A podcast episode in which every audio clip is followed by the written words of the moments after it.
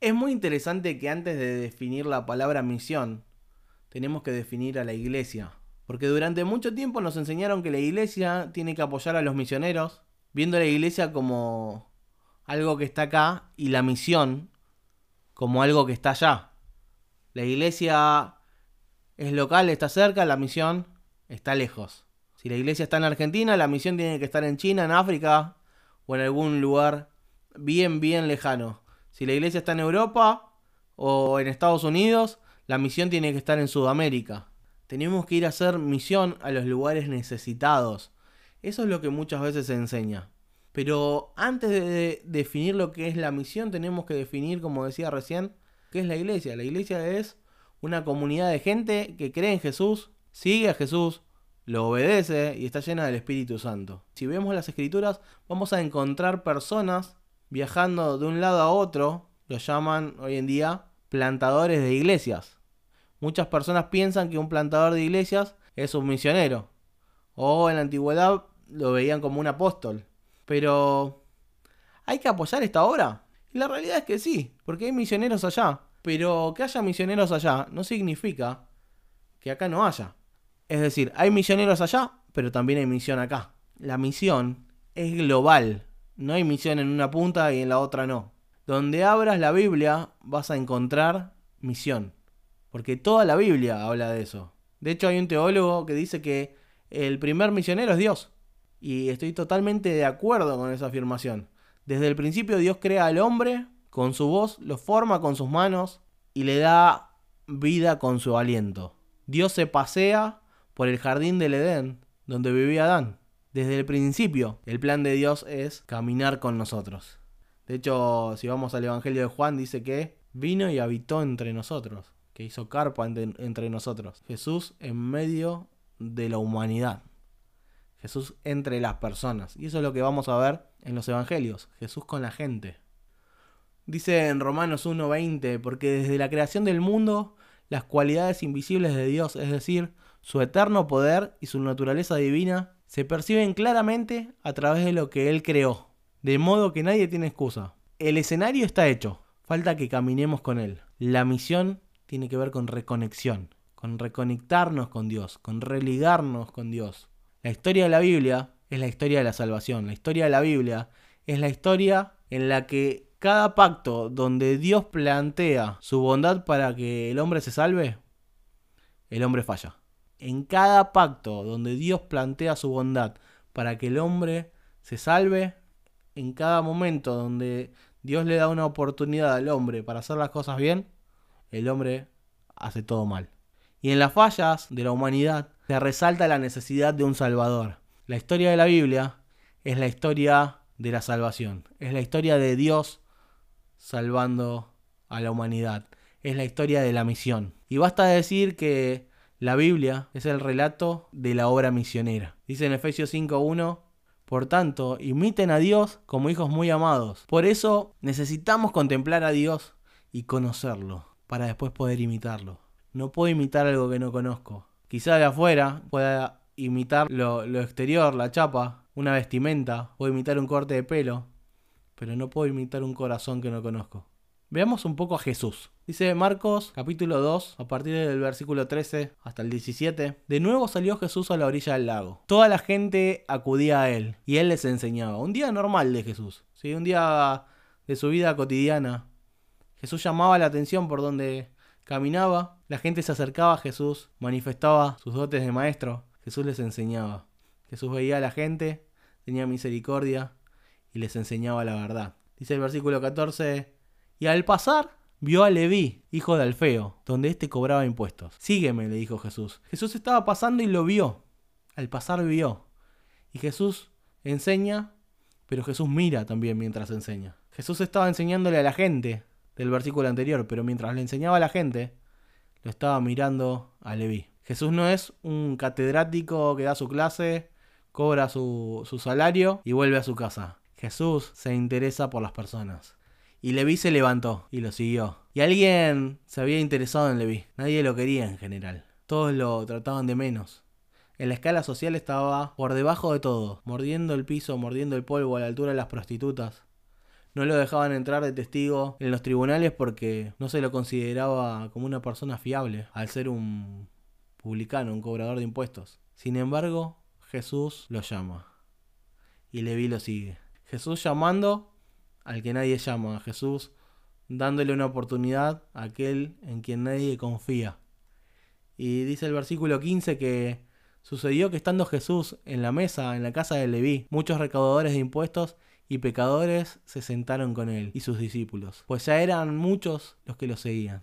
Cuando los maestros de la ley, que eran fariseos, vieron con quién comía, le preguntaron a sus discípulos, ¿y este come con recaudadores de impuestos y pecadores? Y al oírlo Jesús les contestó, no son los sanos los que necesitan médicos, sino los enfermos. Y yo no he venido a llamar a los justos, sino a los pecadores. O como dice en otra versión, no he venido a llamar a los justos, sino a los pecadores al arrepentimiento. Y acá vemos algunas características de la misión. Leví estaba trabajando, estaba en su vida cotidiana, una persona no apta para salir de testigo de nadie, pero sin embargo Jesús lo llama. Leví responde al llamado y lo sigue. Jesús llama mientras camina, Jesús llama mientras enseña. Se lo conocía como un maestro peripatético. La palabra peripatético viene del griego peripateo, que quiere decir caminando. Jesús enseñaba mientras caminaba, Jesús enseñaba mientras bebía. Peripatéticos eran los filósofos griegos que enseñaban mientras caminaban. Jesús se lo considera un maestro también peripatético, no porque sea un maestro o un filósofo griego, sino por el, método, ¿sí? la metodología de enseñanza. Jesús enseñaba con la vida cotidiana, con los ejemplos, con lo práctico, con lo que se veía ahí delante de la gente.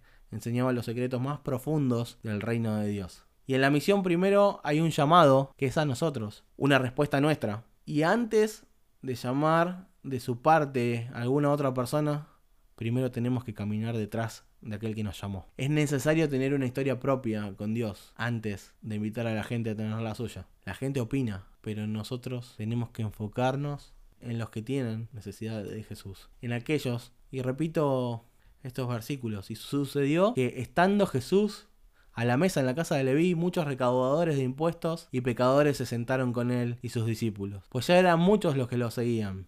Cuando los maestros de la ley, que eran fariseos, vieron con quién comía, le preguntaron a sus discípulos, ¿y este come con recaudadores de impuestos y pecadores? Y al oírlo Jesús les contestó, no son los sanos los que necesitan médico, sino los enfermos. Y yo no he venido a llamar a justos, sino a pecadores. Jesús lo llama y no se borra. No lo invitó a la iglesia, lo invitó a seguirlo. Repito, no lo invitó a la iglesia, lo invitó a seguirlo. Jesús lo acompañó y se sentó con él en su casa. En la casa de Leví había más gente. Y la misión tiene que ver con un llamado, una respuesta, un camino, una permanencia y un compartir. Jesús no lo dejó solo, lo acompañó a su casa. Cuando tenés un encuentro con Jesús, no se queda Jesús afuera, Jesús te acompaña en tu casa. Y eso es lo que transforma a los demás. Eso es lo que te hace manifestar la, la misión. El propósito de la misión lo podemos ver acá en Marcos 3, 13 y 14. Dice que Subió Jesús a la montaña y llamó a los que quiso, los cuales se reunieron con él, y designó a doce, a quienes nombró apóstoles, para que lo acompañaran, o como dice en otra versión, para que estén con él, y para enviarlos a predicar y ejercer autoridad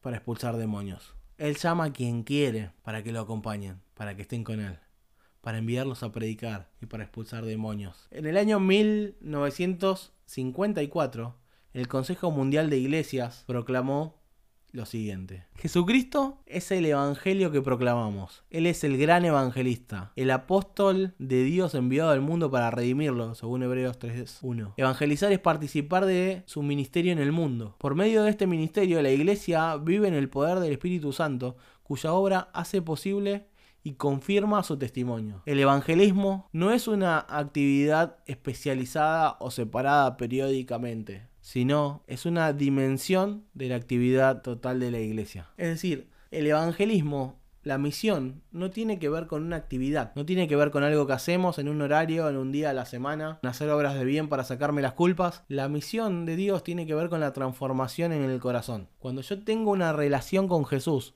real, cuando hay un feedback, un ida y vuelta con Dios, lo que pasa es que se nota. Y cuando se empieza a notar, se empieza a notar un cambio en la vida. Jesús lo acompaña a Leví a la casa y se empieza a notar que, Jesús estaba en la casa de Leví, porque cuando Jesús está en la casa de Leví se empieza a llenar de gente Y esta gente quiere saber más de Jesús. Entonces cuando Jesús me acompaña a casa, cuando Jesús me acompaña al trabajo, cuando Jesús me acompaña incluso a la iglesia, porque hay gente que va a la iglesia sin Jesús, se empieza a notar. Y cuando Jesús está, se nota. Y cuando Jesús está, el que obra alrededor es Jesús.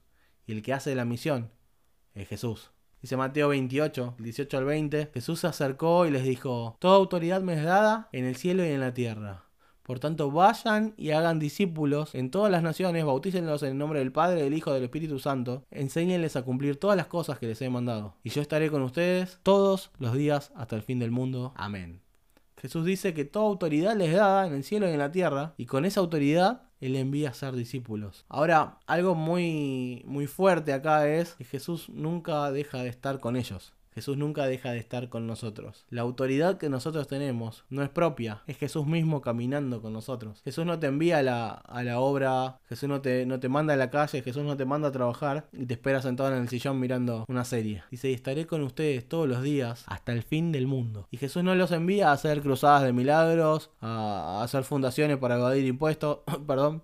Eh, Jesús no los envía a hacer películas, series, eventos, campañas evangelísticas, ni siquiera cultos. Dice que Jesús los envía a hacer discípulos, a bautizarlos y a enseñarles a cumplir lo que Él manda, a enseñarles cómo vivir de forma sana según la voluntad de Dios, según la palabra de Dios, a enseñarles los consejos de Dios, enseñándoles a cumplir todas las cosas que les he mandado, dice. Y yo estaré con ustedes todos los días hasta el fin hasta el final. El primer capítulo del libro de los Hechos dice, después de padecer la muerte, se les presentó dándoles muchas pruebas convincentes de que estaba vivo. Durante 40 días se les apareció y les habló acerca del reino de Dios. Una vez, mientras comían con ellos, les ordenó. No se alejen de Jerusalén, sino esperen la promesa del Padre, de la cual les he hablado. Juan bautizó con agua, pero dentro de pocos días ustedes serán bautizados con el Espíritu Santo.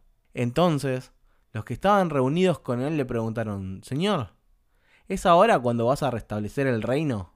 No les toca a ustedes saber la hora ni el momento determinados por la autoridad del Padre, les contestó Jesús. Pero cuando venga el Espíritu Santo sobre ustedes, recibirán poder y me serán testigos, tanto en Jerusalén como en Judea y Samaria y hasta los confines de la tierra. Si vemos el versículo 6, cuando ellos todavía no tenían al Espíritu Santo, seguían enfocados en las cosas terrenales. Cuando estaban reunidos le dicen, Señor, ¿es ahora cuando vas a restablecer el reino? Ellos estaban pensando en el reino de Israel, en un gobierno terrenal. Todavía no habían entendido nada aparentemente, pero Jesús les estaba hablando de otra cosa totalmente diferente. Pero cuando tuvieron al Espíritu Santo, recibieron poder. Y el poder de Dios tiene una finalidad. ¿Cuál es? Ser testigos. Y la palabra testigos es mártires. El poder de Dios nos da el valor para poner la vida por la causa del Evangelio. Jesús en cierto momento dijo, el que quiera cuidar su vida, la perderá. Pero el que la pierda por causa de mí, la va a encontrar. Y cuando conocemos los misterios del reino de Dios, lo que enseñó Jesús en esos 40 días, que nosotros vemos reflejados en las parábolas, y al recibir al Espíritu Santo en nuestras vidas, aunque el camino sea cada vez más angosto, desterraremos al mundo y nos vamos a enfocar profundamente en Cristo. Dice en Hechos 4, 31 y 32, después que oraron, el lugar donde estaban reunidos tembló, y todos fueron llenos del Espíritu Santo. Y hablaron la palabra de Dios con valor. La congregación de los que creyeron era de un solo corazón y un alma. Y ninguno decía ser suyo lo que poseía, sino que todas las cosas eran propiedad común. Con gran poder los apóstoles daban testimonio de la resurrección del Señor Jesús, y abundante gracia había sobre todos ellos. Fueron llenos del Espíritu Santo y como consecuencia hablaban la palabra de Dios con valor. El Espíritu Santo de Dios en nuestras vidas es el que nos da el valor necesario para enfrentar y llevar a cabo la misión de la iglesia. Ser testigos de Jesús en la sociedad y hacer discípulos, enseñando lo que aprendimos del Señor. La misión de la iglesia es nuestra misión y tu misión es tu vida misma.